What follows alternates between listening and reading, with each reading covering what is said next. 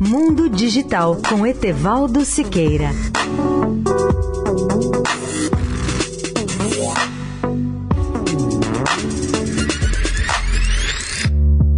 Olá, amigos da Eldorado.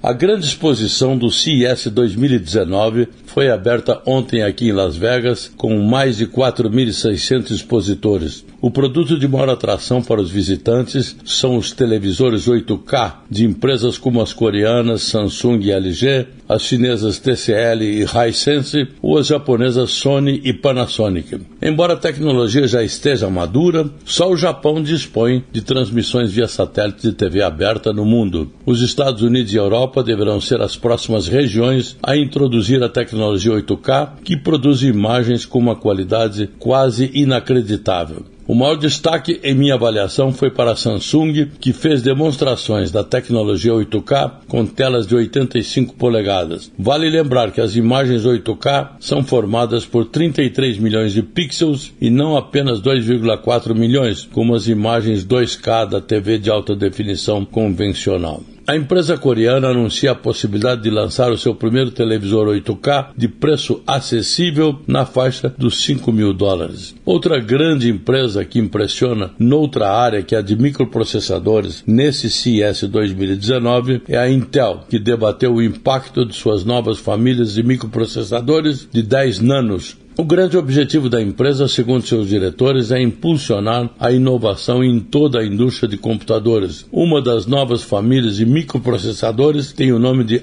Ice Lake e se destina à plataforma de PC móvel. Os chips Ice Lake trazem um novo nível de integração para acelerar o uso da inteligência artificial e de gráficos avançados, além de melhorar o desempenho gráfico mais rico e as experiências de criação de conteúdo. Etevaldo Siqueira de Las Vegas, especial para a Rádio Eldorado. Mundo Digital com Etevaldo Siqueira.